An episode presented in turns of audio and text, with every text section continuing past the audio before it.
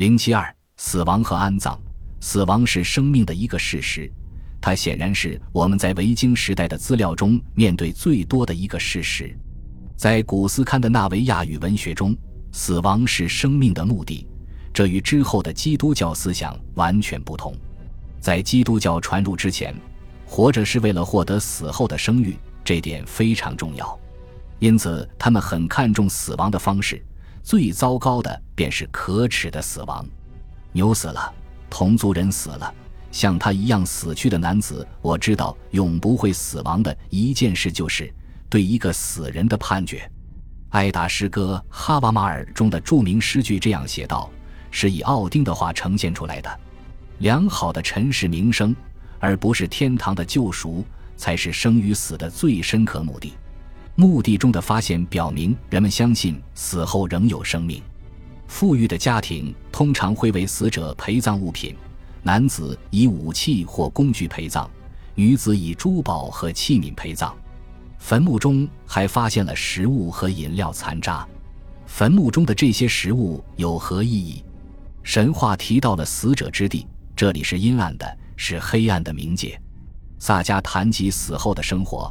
死者由死去的同族人陪伴住在圣山之中。一首哀达诗歌指出，死者之地属于女神弗雷雅。在维京时代末，我们听说了奥丁的瓦尔哈拉及英灵殿。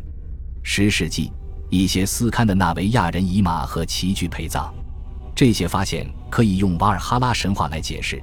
这些战斗中死去的人住在奥丁的宫殿，直到诸神的黄昏。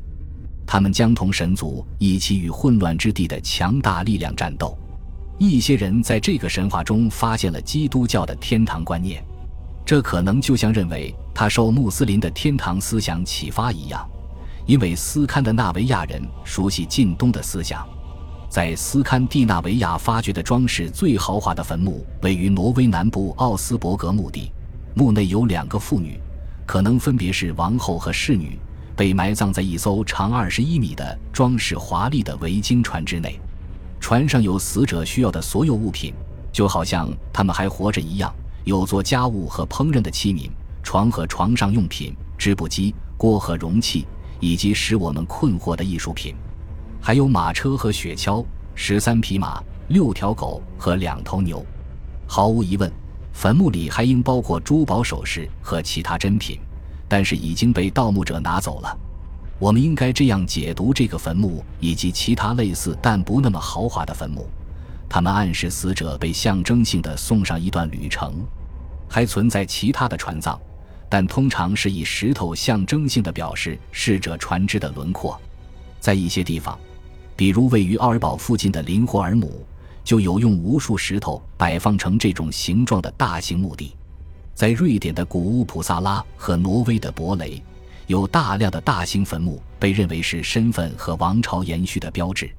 在丹麦，南亚王哈拉尔大约于960年在王室中心耶林建造了一个纪念碑，有两个坟墓。这两个坟墓建在一个更古老的船只上，因此标志着打破了更早的安葬习俗。然而，纪念碑建成后不久，哈拉尔皈依基督教。在两个坟墓之间修建了一座教堂。考古发掘显示，北边坟墓的墓穴在葬礼后很快就被清空。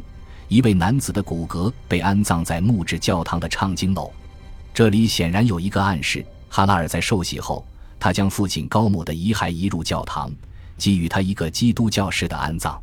教堂前刻有如泥纹的大石碑上刻有一个野兽和耶稣受难像的图案。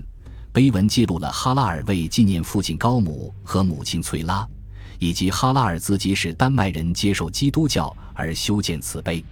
耶灵石因此是见证丹麦宗教变迁的宏伟纪念碑。